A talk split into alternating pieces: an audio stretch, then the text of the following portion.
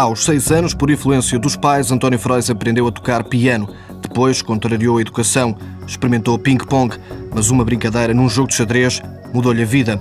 Durante um curto período, ainda conciliou futebol de salão, xadrez e ping-pong, mas com as primeiras vitórias, tudo se alterou. Aos 19 anos, após um campeonato da Europa na Holanda, comecei a ver a modalidade de outra maneira. E aos 22, tomei a decisão de ser profissional e abandonou mesmo um curso superior. Em setembro de, de 84, tomei a decisão de me dedicar exclusivamente ao xadrez. Estava a tirar uma licenciatura em Engenharia Eletrotécnica. Exatamente, no ISEL.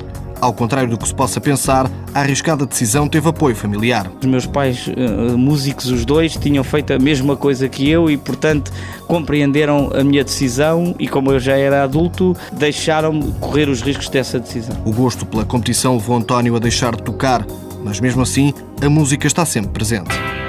Uma das maneiras de respirar melhor é ouvir música. E aí, há alguma privilegiada ou não? Rock e música latina. Freddie Mercury, por exemplo, as rockalhadas todas antigas, Rolling Stones, uh, Beatles, eu gosto muito de toda, toda essa gente. Nos poucos tempos livres, o xadrezista adora também cinema e recentemente até foi figurante num filme em Espanha.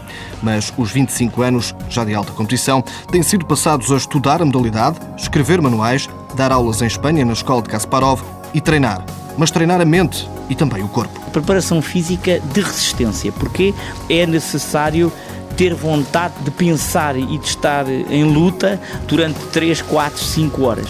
Ou seja, concretamente, caminhadas, natação, tudo o que ajude a estar com a cabeça livre para pensar. O xadrez convenceu António Frois a deixar a faculdade, a viver só da modalidade. Mas conhece já mais de 30 países, já jogou no estádio do Deportivo da Corunha. Não o convenceu foi a tirar a carta de condução decidi não tirar a carta e, e, portanto, autocarro, comboio, avião, o que tiver de ser. E desenrasca-se bem? Eu creio que sim, não me queixo.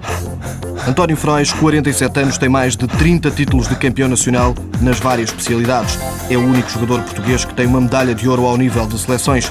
Atualmente joga em Espanha e Portugal e ocupa o décimo lugar do ranking. É treinador da Federação Internacional e já orientou mais de 100 campeões. Apoio Instituto do Desporto de Portugal.